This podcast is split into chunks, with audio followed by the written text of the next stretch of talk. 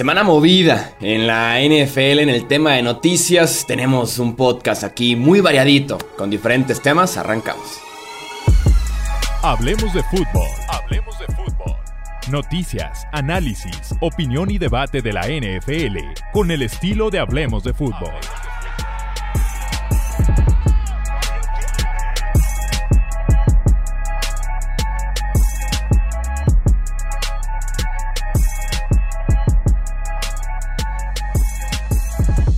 ¿Qué tal amigos? ¿Cómo están? Bienvenidos a un episodio más del podcast Hablemos de Fútbol. Yo soy Jesús Sánchez, un placer que nos acompañen en este podcast de noticias. Ahora sí que se podría decir que está prohibido decir la palabra Super Bowl o las dos palabras Super Bowl en este podcast porque más bien estaremos enfocándonos en otros temas de la NFL, el retiro de Tom Brady, eh, la demanda de Brian Flores contra la NFL y también estamos platicando del cambio de nombre que oficialmente ya tienen los Washington Commanders. Me acompaña en este episodio del podcast mis amigos, mis compañeros, Alejandro Romo y también Tony Álvarez. Amigos, ¿cómo están? Bienvenidos. ¿Qué tal muchachos? Buenas noches. Les mando un fuerte abrazo a distancia y realmente tenemos varios temas por ahí que quedaron pendientes desde la semana pasada que, que no pudimos. Ya, ya recuperamos a Chuy del COVID. Ya. Este. Estoy de regreso. Por eso es que no hubo actividad en el podcast la semana pasada. Eh, soy un sobreviviente oficialmente. ya, ya está en el roster activo, otra vez de Hablemos de Fútbol. Chuy lo habíamos puesto inactivo unos días, pero ya, ya está listo para actividad. ¿Cómo están, muchachos? Un placer, como siempre. Y de repente, yo no sé si porque se quisieron colgar muchos equipos de la semana del Pro Bowl y ahora del Super Bowl, pero ah, cómo hemos tenido noticias de verdad y estas serían seguramente las más importantes, las que vamos a tocar en este episodio del podcast. Sí, tuve una recuperación a lo TJ Watt. En 4 o 5 días ya estaba activado de la lista de reserva COVID-19 de Hablemos de Fútbol. Entonces, sí, sí, sí, afortunadamente todo en orden, pero tenemos que tocar ciertos temas. Y eso que vamos a dejar el tema de los nuevos head coaches para un episodio aparte, porque son un montón de vacantes que ya se llenaron con nuevos eh, coaches en la NFL. Así que ese tema de los head coaches quedará en un episodio aparte, pero tenemos que platicar de sobre todo tres temas principales que tenemos para este podcast. El primero de ellos, el retiro de Tom Brady después de 22 temporadas en la NFL, después de aparecer en 10 Super Bowls, ganar 7 de ellos y llevarse al retiro una serie de récords tanto de temporada regular como de postemporada, ¿no? En temporada regular Victorias, eh, MVPs de Super Bowls, e inicios, pases completos, intentos, yardas, touchdowns, eh, partidos de tres pases de touchdown, partidos de cuatro pases de touchdown. Si vámonos a la postemporada, en este caso partidos iniciados, apariciones, también victorias, Super Bowl, Super Bowl eh, victorias, completos, yardas, touchdowns, series ofensivas ganadoras, remontadas en el último cuarto. Se retira el mejor jugador en la historia de la NFL. Y creo yo que no hay otra manera de ponerlo, ¿no? El mejor jugador en la historia del NFL, el jugador más grande, el que más ha hecho por la NFL este, en cuestión de, prácticamente todo, ¿no? O sea, creo yo que eh, con Brady se cierra, con el retiro de Brady se cierra una generación de quarterbacks que marcaron una época, hablando de Rodlisberger, de Peyton Manning, de Drew Brees, Philip Rivers Eli Manning también por ahí. Este, no sé si se me esté yendo eh, alguno por ahí, pero definitivamente este es el que más le pesa a la NFL, ¿no? El, el, hecho de el hecho de perder al mejor jugador de todos los tiempos, a uno yo creo que de, de las más grandes influencias que ha habido en cuanto al nivel de aficionados eh, en Estados Unidos, en México y eh, alrededor del mundo es, es bastante notable. Eh, que, le va a pesar mucho a la NFL. Sí, y yo creo que debemos de considerarnos muy, muy afortunados de haberlo visto jugar. Ahora sí que toda su carrera, estoy hablando por los tres y estoy hablando seguramente por muchos otros seguidores de Hablemos de Fútbol, que también puedo comprender que él es el motivo por el que muchas personas tal vez empezaron a interesar por el deporte o por los Patriotas o por los Bucaneros también de Tampa Bay en algún momento. Pero este, este jugador, sin duda alguna, es generacional.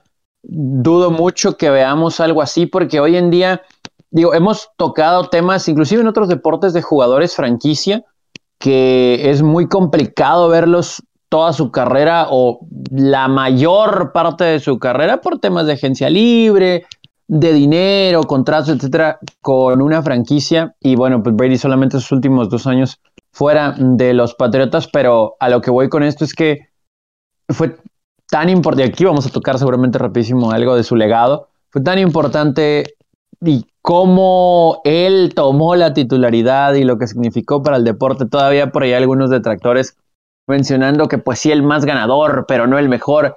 Es innegable el hecho de que tengamos a Tom Brady no solamente como el más ganador, sino como el quarterback más importante. Y ahí están los números, ahí están los años jugados, que algunas veces se vio favorecido por el reglamento, podemos decir que sí, pero a todos se les da el beneficio de la duda, a todos los grandes siempre les dan el beneficio de la duda. Y una cosa es que el reglamento esté o no a su favor y otra cosa es que después terminen de ejecutar el game plan y las jugadas. Así que Tom Brady, siendo algo el más grande jugador de toda la vida del fútbol americano. Sí, ¿no? Y que se dice mucho de que puedes dividir la carrera de Tom Brady y que tienes múltiples carreras de Salón de la Fama, ¿no? Si la divides en sus 20, en sus 30 y tal vez si le agregas por ahí uno o dos años más en sus 40 hasta en ese sentido también hubieras tenido una carrera de Hall of Fame, ¿no? Que tienes una, una dinastía que trasciende la NFL, que trasciende este deporte, que se posiciona como una de las dinastías más grandes que vamos a ver en la historia del deporte estadounidense como tal, también tomando en cuenta mm, hockey, béisbol, básquetbol, lo que hace con Nueva Inglaterra de jugar ahí 20 años, eh, nueve apariciones en el Super Bowl, seis anillos, que además se junta con uno de los mejores head coaches en la historia y por eso de la mano es que tiene una dinastía que, que se alarga durante dos décadas, durante seis Super Bowls ganados, así que son también casos muy específicos en los que se junta un gran coreback con un gran head coach, con un gran dueño, incluso con Robert Kraft, que nos lleva justamente a tener esta gran dinastía,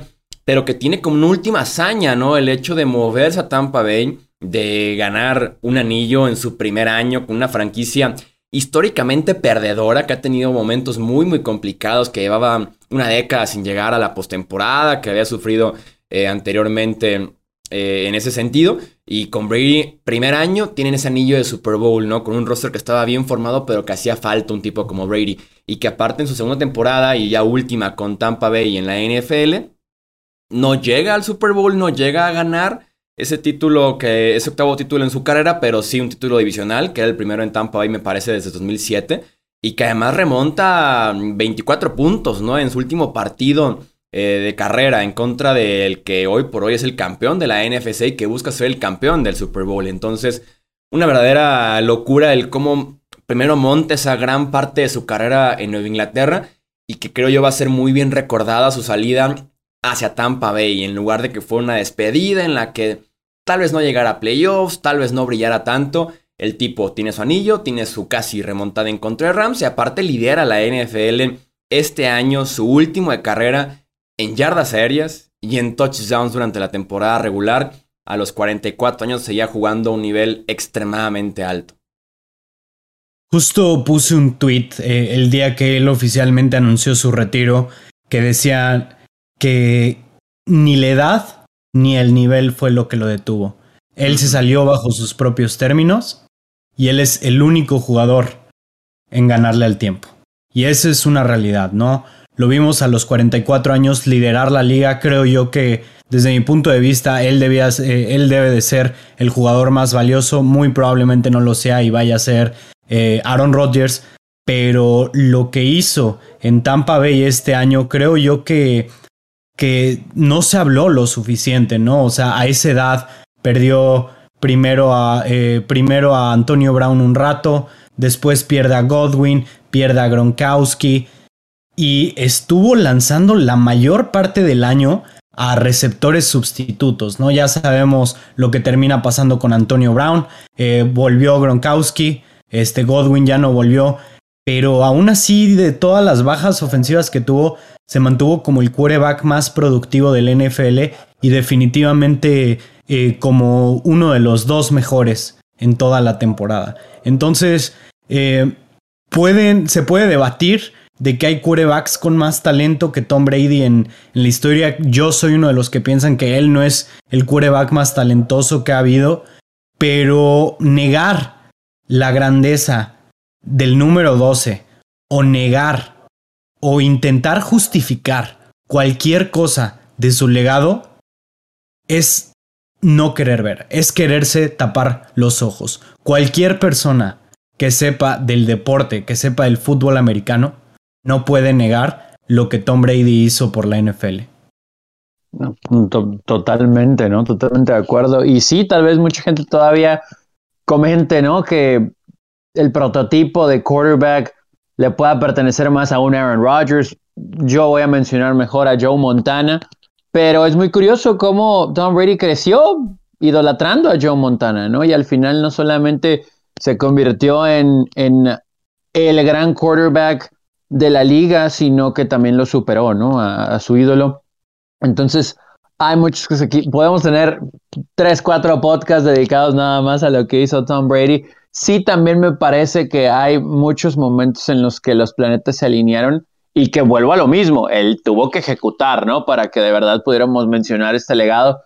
Ese famoso fumble que no fue, eh, la famosa tuck rule en aquel juego nevado en contra de los Raiders, en, aquel, en aquella ronda divisional en su primer año como titular, es algo muy curioso porque, insisto, no para nada quiero que se escuche como que le quiero quitar crédito a Tom Brady, porque al final de cuentas sucedió lo que la regla decía. Y en un especial de NFL Films, él lo comenta con su gran amigo Charles Woodson, los dos egresados de Michigan, que pues Tom Brady pensaba que el juego ya se había terminado, ¿no? Que sí había sido fumble la regla decía lo contrario, se ejecutó la regla, que la regla haya estado mal, bueno, es otra cosa. Pero es muy curioso porque de ahí, de ese regreso en contra de los Raiders, primero para empatar Vinatieri y después para ganarlo en tiempo extra, viene el triunfo en contra de los Steelers en el juego de campeonato y ganan el Super Bowl en uno de los, tal vez, tal vez, junto con el de Jets en contra de Colts, el upset más grande en la historia de los Super Bowls, porque es la verdad, el favorito era Rams, el Greatest Show on Turf. Y de ahí comenzó el legado de Tom Brady, ¿no? ¿Qué hubiera pasado si tal vez no se hubiera ejecutado eso? John Gruden tal vez hubiera quedado en los Raiders. Eh, nunca hubieran ganado los Bucks del Super Bowl, que va ligado a lo que mencionabas ahorita, Chuy, de que también Tom Brady tiene esa injerencia en la historia de los bucaneros, porque aún y veteranazazazo resulta que hizo lo que en la vida había sucedido en la liga, ¿no? Ganar un Super Bowl con un equipo que le tocaba ser sede, ¿no? Del, del Super. Entonces, hay muchísimas cosas. Eh, yo, dentro de todo, todo lo que podemos destacar, yo sí quiero resaltar que en realidad Tom Brady no tenía tanta ayuda ofensiva, al menos en cuanto a talento se refiere en su carrera, sobre todo en Nueva Inglaterra, porque en la primera etapa de los primeros tres Super Bowls, creo que la defensa era la más talentosa que la ofensiva, y si repasamos el roster, era una buena línea, pero receptores eran promedio. Y más adelante en su carrera con los otros tres que ganó en, Nueva Inglaterra, sí tenía más talento alrededor de él, pero es muy curioso cómo tal vez el año que tuvo al mejor receptor en su carrera no ganó el Super Bowl. Entonces, hay muchísimas cosas que resaltar de Tom Brady y que tal vez mucha gente no lo quiere comprender, pero de verdad hubo cosas que si no hubiera sido por él, los Patriotas no hubieran tenido esos anillos. Sí, probablemente el gran apoyo que llega para Brady en su carrera es obviamente por el cocheo, con la estabilidad de Bill Belichick y Josh McDaniels. Eh, tiene por ahí otros grandes coordinadores como Bill O'Brien, por ejemplo, que da el salto después para ser head coach. Charlie Wise. Eh, Charlie Wise, exactamente al principio de su carrera. Eh, tiene la ayuda de buenas defensivas, sobre todo en la primera parte. Eh, grandes equipos especiales, también mucha consistencia por parte de Dan Vinatieri, de Stephen Gaskowski constantemente, pero eh, como dices, realmente en la parte ofensiva, si tenemos a wide receivers destacados, son porque de alguna forma Brady sacó adelante el grupo de wide receivers. Diría que su mejor año en temas de armas en Inglaterra fue exactamente 2007 que lo aprovecha, se van invictos en temporada regular y establece el récord de touchdowns en una sola temporada para un coreback. Y sería el final de su carrera, ya después con, con Tampa Bay, ¿no? Que lo aprovecha para ganar un Super Bowl, para liderar la NFL en yardas y en touchdowns. Lo que uno se pregunta cómo podrían ser las estadísticas si no hubiera estado jugando gran parte de su carrera con los Chris Hogan, Edelman, que lo convierten de coreback a wide receiver y a partir de ahí brinca eh, al estrellato. Eh, la Fel. Con tipos como Lafel, Malcolm Mitchell, o sea, lo que logró con momentos. David Patton, ¿no? Sí, sí, sí. David Brown, de ese touchdown en contra de los Rams, pero sí, Troy Brown que al final tal vez brilló más por su versatilidad, ¿no? Porque no tenía nombres en secundaria y terminó jugando de cornerback en un año. Para, sí, para mí, una de las hazañas más grandes que hizo fue ganarle a la Legión del Boom, evitar esa dinastía con tres receptores activos: Edelman, Amendola y Brandon LaFell. O, sea, obviamente tenía Gronkowski, pero bueno, es Tyrant, ¿no? Pero tres receptores activos. No sé si alguna vez, eh, si, algún, en algún otro Super Bowl se ha, se ha dado esa circunstancia, pero ganarle a una de las mejores defensivas de la historia estadísticamente, con ese cuerpo de receptores y clavarles 28 eh, puntos además, venir de abajo, clavarles 14 puntos en el último cuarto fue una de las hazañas más grandes. Obviamente, este, pues el 28-3 es otra de, otra de las, de las mejores anécdotas que creo yo que no, ya nos veo a nosotros en muchos años, cada quien con, con sus nietos, si es que llegamos a tener, si es que llegamos a verlos, platicar de que vivíamos para ver una de las mejores hazañas deportivas. Dejen ustedes del fútbol americano, en la NFL, una de las mejores hazañas deportivas de la historia. Y yo creo que eso, eso es lo que más, lo que más nos deja, lo que más nos deja Tom, ¿no? O sea, esa, es, eh, eh, todo, todos esos obstáculos que venció en, su carrera sin ser el más talentoso, sin tener el mejor brazo, sin ser el quarterback más preciso de la liga, entrando como un jugador de la en la sexta ronda. Todo eso yo creo que es lo que más se queda, ¿no? O sea, lo que más habla, habla de él como, como deportista, como ser humano, como lo quieran ver, esa capacidad de superar todos los obstáculos que se pusieron en su carrera. Y fíjate que hablando de hazañas, yo agregaría que hasta perdiendo, Brady nos dejó momentos importantísimos en la historia, ¿no? Tenemos, por ejemplo, el Super Bowl 52 que pierde en contra de Filadelfia ese partido para Brady es el récord de más yardas en la historia de un Super Bowl para un coreback con 505 yardas. Y también lo consigue sin Brandon Cooks, que sale muy temprano en el partido con una conmoción cerebral. Y sus principales wide receivers eh, aquel día fueron Danny Amendola, Chris Hogan y obviamente la presencia de Gronkowski que tiene dos anotaciones, ¿no? O la final de la conferencia americana del 2016 en contra de una de las mejores defensivas en la historia de la NFL, que es la de los Denver Broncos de aquel campeonato del Super Bowl 50 en la que pierde, pero viene de atrás, casi lo empata, se queda una conversión de dos puntos de empatarlo. Eh, también batallando muchísimo, fueron cuatro capturas de coreback, fueron 17 golpes los que se lleva aquel día Brady, una pésima línea ofensiva, eh, y también trabajando con eh, Gronkowski, Julian Edelman, Dani Amendola y de running backs Brandon Bolden, James White, Steven Jackson, entonces Creo que incluso puede destacar las hazañas de Brady en las derrotas.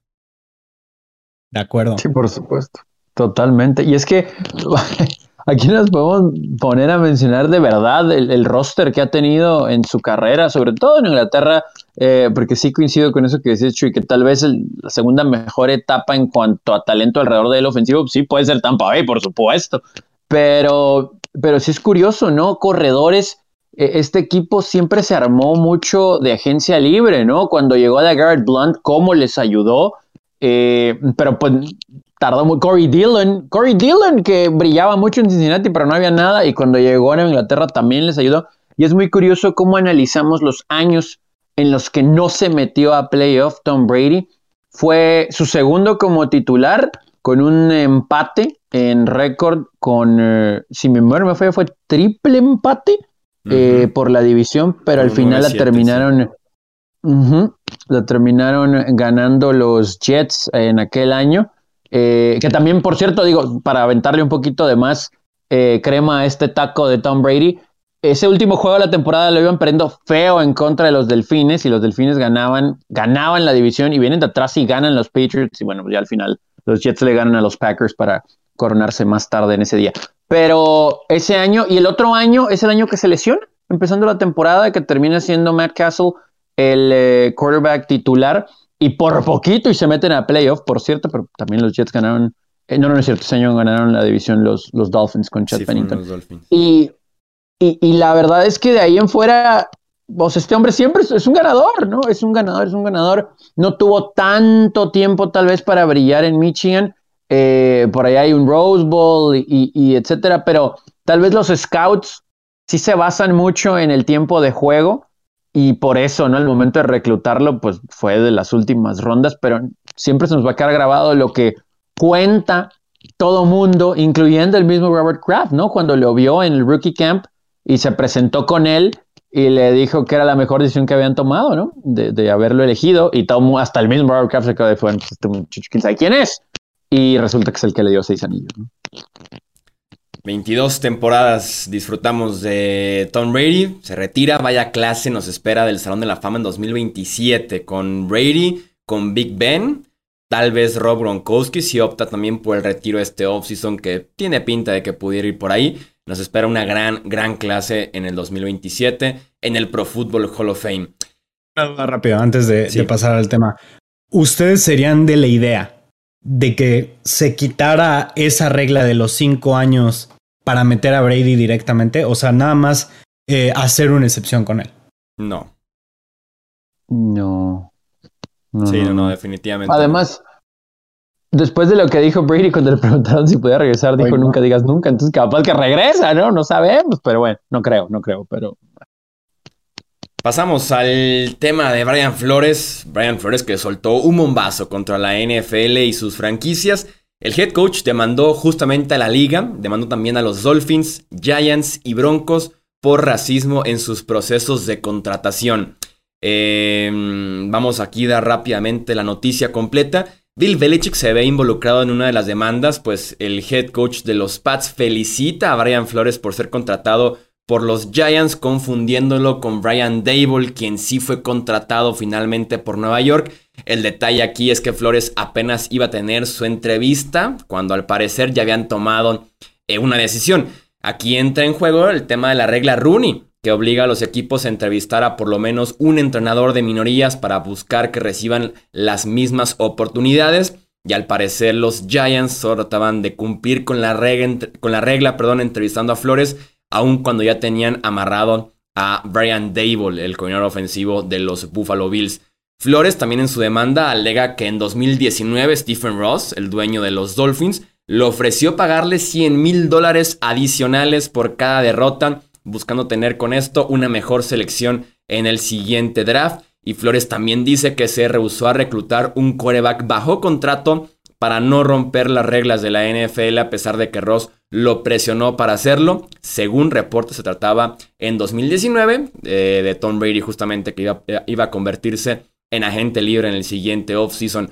Contra los Broncos, Flores alega que en su entrevista hace tres años sintió un notorio desinterés por parte de John Elway y el resto de la gerencia de esa franquicia e incluso la impresión de que habían tomado un día antes de reunirse eh, con él. Duras, duras declaraciones, ¿no? O sea, realmente duras. Yo no comparto una gran parte de lo que. de lo que tiene la demanda. Pero al final de cuentas, pues hay muy poca variedad de, de, de razas en cuanto, al, en cuanto al head coach en la NFL. Pero también entiendo una parte de que, o sea, por ejemplo, los Giants ¿Cuál debería de ser la, la, ¿cómo se llama? El objetivo número uno de los Giants, eh, digamos, hablando de cocheo. Yo, yo diría, obviamente, ¿no? O sea, ayudarle a este, a este Daniel Jones a poder desarrollarse en el mejor quarterback que puede hacer. Creo yo que eso es bastante, bastante obvio. Eh, hemos visto que tiene flashazos, que tiene talento. Lo que le hace falta es desarrollarse. No sé si ustedes compartan la misma opinión que yo, pero el mejor tipo para hacer eso disponible, creo yo que es Brian Double, ¿no? O Double, ¿no? Eh, no, sé bien El detalle más bien es que tal vez el reclamo de Flores no va por el hecho de que hayan contratado a Dable por encima de su nombre, sino el haberlo entrevistado sin la oportunidad real de ser el head coach, literalmente por hacerlo perder su tiempo en una entrevista falsa solamente por cumplir, solamente por palomear la regla Rooney. Es más bien, creo yo, por ahí el problema más que el hecho de que hayan optado por un candidato diferente. Es que ese es el problema con la regla Rooney. O sea, los estás forzando a los equipos, como te lo vuelvo a decir. O sea, el mejor candidato para los Giants, sin duda alguna, era Brian Dable. Pero por la regla no lo pueden contratar. Entonces, tienen que subirle las esperanzas, eh, como lo quieran llamar, a un candidato. Le tocó a, Brian Flores por la regla Rooney. Pero si ellos ya sabían a quién querían, lo entrevistaron y dijeron, sí, lo queremos. Ah, ¿qué falta? Ya, ya lo queremos hacer oficial. Tenemos que, tenemos que entrevistar a alguien, a alguien de una minoría. Y se van. Entonces, por ahí es por donde yo digo, esa regla, desde mi punto de vista, está mal, mal diseñada. Está tal vez con buenas intenciones, pero ha tenido resultados fatales. Y el simple hecho de que dos de 32 head coaches en la NFL sean afroamericanos, eh, te dice de que hay buenas intenciones, pero que no da ningún tipo de buen resultado de lo que busca la NFL, de justamente eh, abrir las puertas para las minorías. Y es que creo que es un círculo vicioso porque caemos en lo mismo, en un tema honestamente muy delicado, espero elegir las palabras correctas, porque estamos hablando de una sociedad en Estados Unidos que siempre ha tenido estos problemas de racismo y de hacer menos a las minorías. Y en esta situación entiendo el motivo por el que el señor Rooney propuso esto y se aprobó, pero al mismo tiempo es un problema porque evidentemente vas a buscar al que tú crees es el mejor fit, el más talentoso para tu equipo, sin importar el color ni mucho menos. El asunto es que en este caso, si ya tomaste una decisión y te faltaba entrevistar a alguien de minorías, pues me parece que también terminas por comprometer a la organización si te basas en la misma regla. Porque, ¿por qué tendrías que entrevistar también a minorías? El asunto es que caemos en el hecho de que tienes que entrevistar a una minoría por el número que nos acabas de dar, Chuy. Entonces eso se basa desde el punto de vista sociopolítico, histórico de los Estados Unidos, pero al mismo tiempo me parece que aquí los equipos sí se tienen que ir, ¿no? Con, con la decisión, no precisamente por corazonada, sino por la mejor elección de acuerdo a su sistema, como dice ahorita Alex, el mejor desarrollo para Daniel Jones en este caso, pues es un head coach ofensivo y sabemos que Brian Flores es una excelente opción defensiva. Tal vez eh, en otro lado quedaría perfecto. De hecho, creemos tal vez que en Miami, pero bueno, pues también el desarrollar a Tua sería una situación por la que se tomó alguna decisión de partir, etcétera. Ese es otro tema. Pero sí creo que aquí la regla Rooney debería de ser eliminada con el entendido de ir directamente con dueños y gerentes generales y hablar con, con todos para que de verdad se tome en cuenta a las minorías. Entiendo que son pocos. También podemos decir que el número de entrenadores en general, no en jefes, sino asistentes, etcétera. Ok, hay, hay tal vez menos de minorías, pero yo honestamente creo que tiene mucho que ver el talento. Eh, y si un coach de minoría es lo suficientemente talentoso como para que sea el head coach de mi equipo, pues lo voy a contar, ¿no? Pero si no es el fit correcto, no. Me cuesta mucho trabajo creer que todavía estamos tan retrogradadas en el sentido de pensar que hay dueños racistas o que prefieren a coaches que no sean de minorías, pero el problema es que si estamos tocando este tema es porque sí los hay, ¿no? Sí, no, el hecho de que existe una regla en la que esté empujando, esté obligando a los equipos a abrir las puertas, te habla de un racismo sistemático fuerte, el hecho de que haya cero dueños eh, afroamericanos también en la NFL, eh, te dice de que no hay alguien que pueda estar empujando tal vez en las partes más altas eh, que hay, en, las esferas más altas, en los niveles más altos de una franquicia en la NFL, te habla de un racismo sistemático fuerte, que sí, la NFL ha intentado desaparecer, que no lo ha logrado del todo, pero es que a veces es increíble el darse cuenta cómo batalla tanto un head coach de minorías en recibir una oportunidad y tenemos nombres que escalan extremadamente rápido, ¿no? Tantos coaches jóvenes eh, como, como los Shanahan, como Sean McVay, como Zach Taylor, como Kevin O'Connell, ahora que fue connotado por los Vikings, que en cuestión de 5 o 6 años como asistentes, como coordinadores, ya están en ese puesto de head coach o en el proceso de entrevista, ¿no? Y que a un head coach de minoría le cuesta tanto trabajo llegar aunque sea a la oportunidad de la entrevista y se puede dar solamente una o dos veces en su vida y no vuelve a mencionarse su nombre, ¿no? Como ha batallado Eric Bienemin conseguir un trabajo de head coach. ¿No, no, crees que Flores, después de lo que hizo con Miami, que parecía un grave error por parte de la franquicia, se completa el proceso de, llenar las vacantes y va a ser eh, coach agente libre, ¿no? Se quedó sin trabajo en ese sentido, hablando de head coach específicamente, a pesar de que venía a hacer un gran trabajo en Miami. Entonces, sí puedes señalar momentos y nombres específicos, paciencia que existe entre unos coaches y los otros, eh, en mantenerlos en su trabajo, ¿no? Lo fácil que es a veces deshacerse de un head coach de minorías. Entiendo la frustración de Brian Flores y aparte yo lo aplaudo y lo respeto siempre que exista alguien que ponga su filosofía de vida, que ponga su lucha social, que ponga eh, sus intereses eh, de justicia sobre sus intereses tal vez laborales, ¿no? Porque se reporta que los Texans descartaron a Flores por el simple hecho de demandar a la NFL, muy a lo Colin Kaepernick tal vez, y Brian Flores lo hizo, sabiendo que iba a tener sus malos, sus repercusiones esta demanda, sus malos resultados en la parte laboral. Aún así lo hizo, en pleno proceso de contrataciones lo hizo, eh, y en ese sentido yo respeto demasiado a Brian Flores. Sí, definitivamente tiene mucho valor lo, eh, que hizo. Eh, yo creo que va a ser muy difícil que lo vuelvan a contratar como head coach. Eh, como asistente muy probable vaya a conseguir un trabajo como coordinador de algún equipo. Pero, pero definitivamente hay que aplaudírsele eh, las agallas. A mí lo que, lo que no me pareció un poco tampoco de esta demanda fue el hecho de, señalar a, los broncos, ¿no? Por racismo. Y ahí es cuando yo digo, ah, caray, o sea, contrataron a Big Fangio. ¿Están de acuerdo? Pero ¿quién era el coach antes de Big Fangio? Eh, Vance, Joseph. Vance ah, Vance Joseph, sí, claro. Vance Joseph es minoría, es un coach afroamericano. O sea, te hablan de que le dieron la oportunidad a un coach de minoría de, serlo. Y no, digo que ya le dieron a uno y, ya, ¿saben?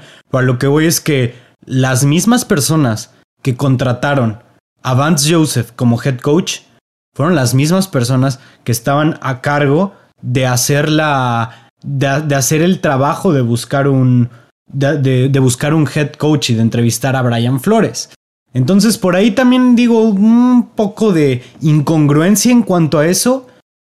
Pero, pues, obviamente, por la baja cantidad que hay, por el bajo porcentaje que hay de coaches de minorías, específicamente afroamericanos, eh, la, demanda tiene, tiene, que ser atendida de una manera correcta la NFL debería de buscar maneras de incentivar el hacer esto, más que una regla de forzándote a contratar a un coach, digo, de, entrevistar a un coach de ser minoría, podrían hacer algo tipo lo que hicieron con los, con los ejecutivos, ¿no? Que que les dan una tercera ronda, me parece que es eh, suplemental. También con los coches se aplica ya. De hecho, los Niners se llevaron dos terceras rondas a raíz de que contrataron a Mike McDaniel, que es.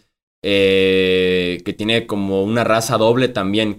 también con coaches ya aplica dos terceras rondas en caso de que te contraten un head coach de minorías. Ah, bueno. Entonces, cosas, incentivos así está bien. Pero el forzar a los equipos a entrevistar candidatos por el puro hecho de, que sean minoría, creo yo que es injusto por, por las expectativas que puede crear en un hombre y las esperanzas que pueden tener de, aterrizar un trabajo que en el que no tienen oportunidad, ¿saben? Pero no es también eh, ridículo y, y, caigo en la palabra ridículo porque nos habla de la situación en la que vive Estados Unidos como país y que trasciende evidentemente a sus sistemas, en este caso deportivos, en el que tienes que incentivar a una organización para motivarlos a contratar a alguien de minorías. Es, o sea, a ese grado estamos, y, espero que no se malinterpreten mis palabras. Evidentemente, tomando en cuenta que lo menciono mucho por Alex y, por mí que estamos cerca de la, bueno, cerca de la frontera, Alex del lado estadounidense mucho, yo del lado mexicano, pero convivimos, pues podemos decir, diario con, con el país, estando en él. Eh, claro que nos ha tocado ver detalles, ¿no? Desde el punto de vista laboral y social, etcétera, en los que sí se hace notar que uno es minoría, ¿no? Y que está en un país como extranjero.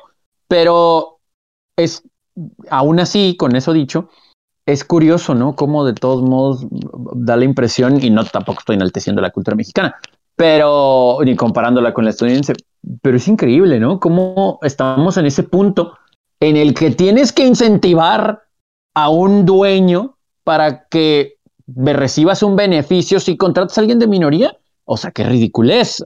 O sea, a lo que voy es que está mal, debería de ser todo a la par y que todo sea equitativo, pero pues bueno, ya me voy a meter en otros temas que no van tanto a lo deportivo. Por cierto, hablando de la misma demanda, por otro lado, qué grave está la acusación hacia Stephen Ross, el hecho de que si realmente le estaba ofreciendo 100 mil dólares eh, por cada derrota buscando el famoso tank for Tua, cuando Tua era visto tal vez como el mejor prospecto de esa clase del draft antes de que apareciera eh, Joe Burrow con LSU. Qué grave eh, la acusación. Y NFL.com reporta que hay un testigo que escuchó justamente eso, esa oferta que tenía Stephen Ross para Brian Flores. Flores obviamente se puso a ganar partidos, lo comentamos cuando recién lo despidieron, se puso a ganar partidos en contra de todo pronóstico y dice que a partir de ahí se rompe un poco la relación con Stephen Ross y que termina eh, casi casi con su despido ahora a inicios del 2022. Qué grave porque va en contra de la integridad, va en contra de la competencia de la NFL, que creemos que a diferencia de la NBA, que si es descarado aquí el tanking no es tan eh, buscado. Tenemos en la semana 18 tanto a Jaguars como a Lions ganando sus partidos, por ejemplo, a pesar de que la derrota les aseguraba la primera selección global. Y además qué grave porque estamos en una época en la que se están cerrando contratos millonarios con casas de apuestas y que tenemos un equipo que está en Las Vegas. Entonces, ¿de qué uno ofrece cierta seguridad de que los equipos no están buscando el perder a propósito cuando tienes este, ese, tipo de, demandas, ese tipo de supuesta eh, oferta que tiene Stephen Ross con Brian Flores? Sí, definitivamente es súper grave. De hecho, yo creo que muy difícil eh, pasaría, pero creo yo que de ser encontrado culpable lo deberían de forzar a vender el equipo, ¿no? O sea, no, no hay lugar para esto en una liga, eh, principalmente en la NFL que es tan competitiva, no deberían de jamás dar, eh, dar ¿cómo se llama? pie, de dejar que este tipo de cosas pasen. Y yo creo que la mejor manera de evitar que algo así volviera a suceder, sería, sería forzando a Stephen Ross a vender el equipo. No sé si, si las reglas lo permitan, pero algo tipo lo que le hicieron eh, la NBA a los Clippers después de comentarios racistas. Algo por el estilo, creo yo que sería lo conveniente para, para la integridad de la liga. Sí, porque luego, ¿cuántas veces hemos escuchado comentarios que a los que somos muy amantes de la NFL, pues la defendemos capa y espada, pero luego vienen estas cosas que, que sí te sacuden, ¿no? Entonces, evidentemente, si yo, yo estoy de acuerdo, también debería estar fuera, estas personas deberían estar fuera de por vida del deporte. Pasamos al último tema que tenemos para el podcast de, de esta semana, que es Adiós el fútbol team Desafortunadamente nos duele bastante aquí en Hablemos de Fútbol, despedirnos del fútbol team. Hola a los Washington Commanders. Eh, la historia justamente va así. De 1933 al 2019, la franquicia se llama Washington Redskins. 2019 a 2020, Washington Football Team. Y ahora en 2021 pasan a ser los Washington Commanders. Eh, este nombre que ha sido sumamente criticado desde que se dio a conocer, según una encuesta que realizó SB Nation, el 78% de los fans de la NFL prefieren Football Team sobre el nombre de Commanders, comandante sería la traducción, los comis para los amigos, y pidieron que dieran como la calificación de qué calificación le darían a este nuevo nombre de los Commanders. El 2% votó por eh, darle un 10. El 12% votó por un 9 de calificación. El 21% votó por un 7, perdón, por un 8. El D votó, perdón, el 29% votó por un 7 y el 37% calificación reprobatoria según la encuesta de SB. ¿Qué opinan de los Washington Commanders?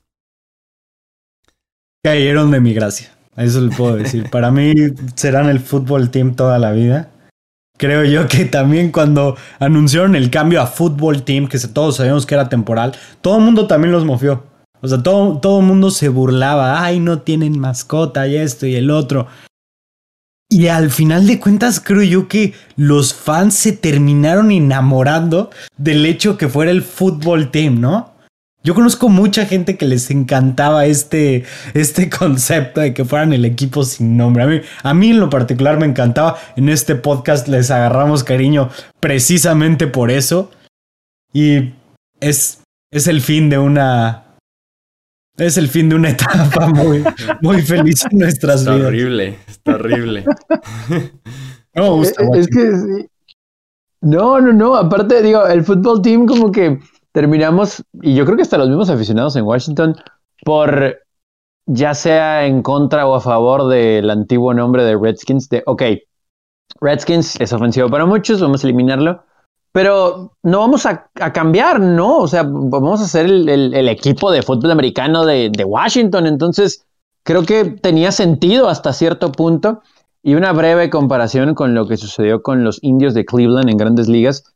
Al menos la fonética trataron de mantenerla, que yo tampoco estoy muy convencido del nombre de Guardians, de Indians a Guardians, pero por lo menos ahí, ¿no? La fonética similar, como que ahí medio quisieron salvarla. Aquí no tanto, y luego si nos remontamos un poquito a, la historia, al menos de acuerdo a lo que muchos han comentado, eh, pues resulta que pasaron de ser de los pieles rojas a los que cazaban a los pieles rojas, de acuerdo a lo que comentaban. Entonces salió hasta peor para muchas personas, ¿no? Eh, también entiendo que si les hubieran puesto presidentes o senadores, no hubiera caído muy bien con ciertas minorías. Eh, si hubieran ido con otro nombre de algún grupo nativo, tal vez hubiera sido el mismo resultado.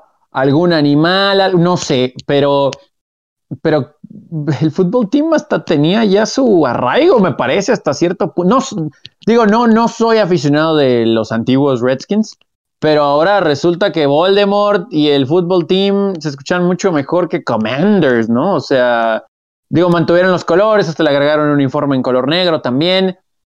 No sé, hay tradiciones, ya luego podemos mencionar si creemos o no que lo de Redskins es racista o no, pero Commanders siento que es como que lo opuesto y no, no, no embonan, no encajan, no sé, muchachos, no, no, no me gusta, no me gusta tampoco. Y que por cierto los uniformes son feitos, ¿eh? Los uniformes eh. están... El negro se me hace una idea interesante, el casco es horrible. El hecho de que le pongan la W enfrente y el número, pero muy pequeño en los costados se me hace feito. Y los números como degradado, como tipo puntillismo que tiene el, el uniforme de visitante, el blanco, son feitos los uniformes de los Commanders. A mí me hubiera encantado. Eh, mantienes el fútbol team con la nueva imagen, ¿no? Ahora así como que haces el launch oficial de la marca Fútbol Team, ¿no? nuevos uniformes, el logo un poquito modificado, más moderno, algo más, un poquito diferente, ¿no? En lugar de solamente ser la W que hicieron súper improvisada cuando recién pasó el problema con Redskins. Me hubiera encantado un rebranding del fútbol team, porque aparte queda bien, ¿no? Capital del país, Washington, D.C., como que se presta. Fútbol team, vámonos a lo básico, ¿no? Ya no le muevas más. Eh, es horrible. Es horrible el nombre de Commanders. Además de que si juntas Washington Commanders, es el nombre más largo. Es el nombre más largo que tenemos en, la NFL juntando ciudad y, el apodo que lleva el equipo y el mote. Ahí Santiago con New England Patriots, ¿no? Uh -huh. Sí, y Chargers, ¿no? De Los Ángeles, más o menos, pero. Pero sí, no. Sí. Mira, a mí sí me gustó el uniforme. El, el, uniforme negro. Ese no me pareció tan feo. Y el vino no se me hizo tan feo. Tal vez, tal vez. Eh, es que bueno, el, el color el color amarillo no, nunca me ha encantado, pero bueno, sí es parte de su, de su historia, igual que ese, ese tono vino. Pero no me parece tan mal los uniformes. El logo no me parece mal. El nombre es lo que realmente no me gusta. Y la otra situación es. estoy de acuerdo con Chuy. Se debieron haber quedado como el fútbol team. O si no, algo, algo distinto. Y, y, nada más algo rápido para aclarar. Eh, el motivo por el cual era controversial el nombre de Redskins no es porque hayan utilizado el nombre de una tribu. Los Redskins no eran una tribu, sino era, la, era una manera despectiva de llamar a los nativos americanos, pieles rojas. Es, eh, no, quisiera dar un ejemplo en el, en el podcast, pero es porque era una manera despectiva de llamarlas. Por eso es que, se volvió controversial eh, cuando empezamos ya más con, con todo este tipo de, circunstancias, ¿no? Yo siempre he pensado que si, y, es, y es correcto eso que dices Alex, si es el problema o fue el problema el que al final fue un nombre para referirse a los nativos que eligieron las mayorías en hace muchísimo tiempo. ¿Por qué no entonces involucrar, pero involucrar de verdad a los nativos y decirles, ok, nos equivocamos tantos años, ¿por qué no hacemos un focus group? Que tengo entendido hubo algunos, pero más como para comprender el motivo de la molestia, no para un nuevo nombre. Pero yo hubiera querido eso, ¿no? O sea, que, oigan, ok, ¿por qué no buscamos la manera de honrarlos de verdad? Propongan un nombre ustedes y lo sometemos ya a votación con los aficionados. Como que todo lo opuesto a lo que representaba para muchas personas el nombre de Redskins.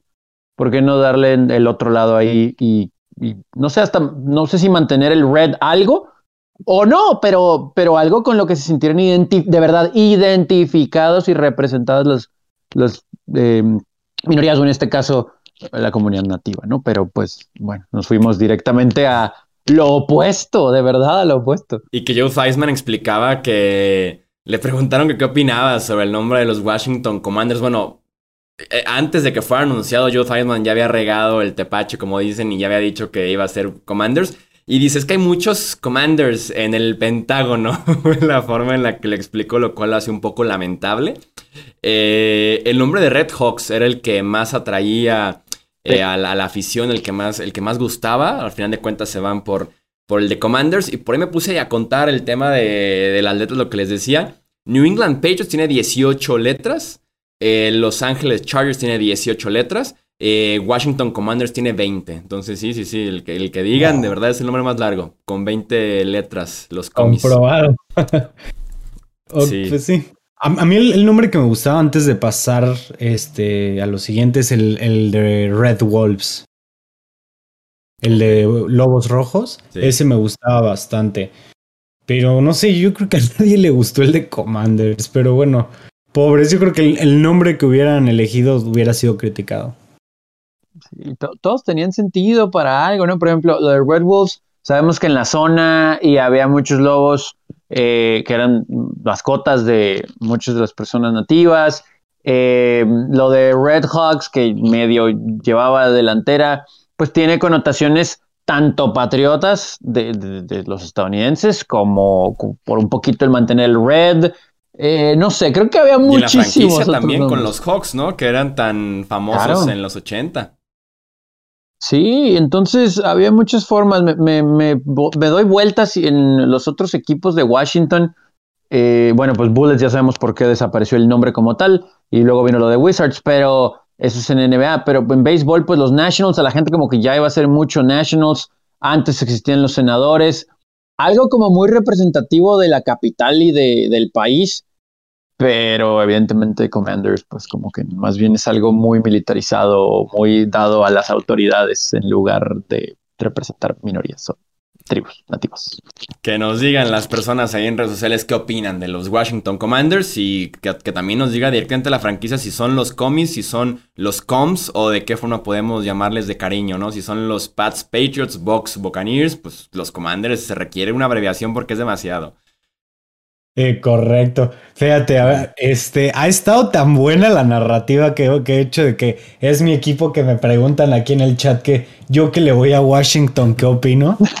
este, era, bien sabido, era bien sabido que había cierto amor con los, con el fútbol team. Totalmente, totalmente. Es, es mi equipo. Siempre van a ser mi equipo. Eh, los Washington, ahora Commanders, pero el fútbol team toda la vida vivirá en mi corazón. Era un buen nombre. Sí, sí, sí. Fue, un buen nombre temporal.